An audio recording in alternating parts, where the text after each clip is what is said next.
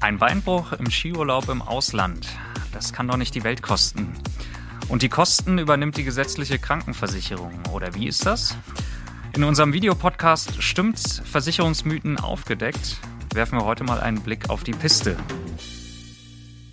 Boah, ich freue mich schon so auf die Skisaison. Endlich geht's wieder auf die Bretter.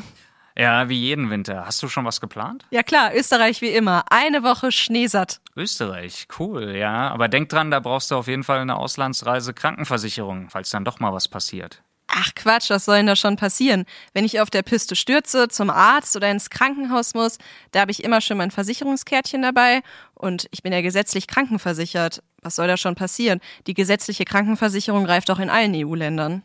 Das stimmt und die greift sogar auch in der Schweiz, falls du da mal hinfahren möchtest. Oder auch in Norwegen. Das soll auch gut sein, da habe ich gehört. Absolut, ja. Aber trotzdem solltest du bei all deinen Zielen äh, bedenken, dass die gesetzliche Krankenversicherung nicht die Kosten für den Rücktransport übernimmt. Und äh, im Zweifel bleibt die Rechnung dann an dir hängen, wenn du jetzt ein gebrochenes Bein hast und nicht selber nach Hause fahren kannst. Dann äh, ist, bist du froh, wenn du eine Auslandsreise Krankenversicherung hast. Puh, wirklich? Na, das könnte ja ganz schön teuer werden. Das wusste ich nicht.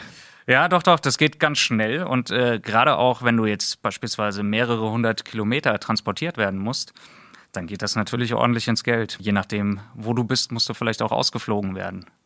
Oh je, nächstes Jahr wollte ich nach Kanada, meine die Rocky Mountains, da sollen ja richtig schöne Skigebiete sein, aber die sind ja wirklich weit weg. Das stimmt, ja. Kanada ist echt ein Traum und die Rockies sind natürlich super zum Skifahren. Aber in Nordamerika, da kommst du selbst mit deinem gesetzlichen Krankenversicherungshärtchen nicht weit.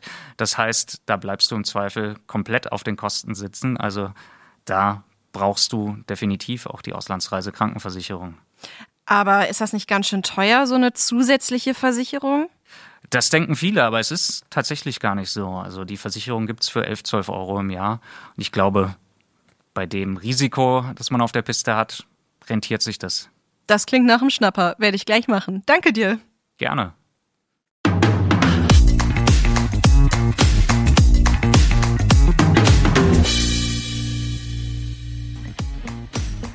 Ach Quatsch, was soll denn da schon passieren?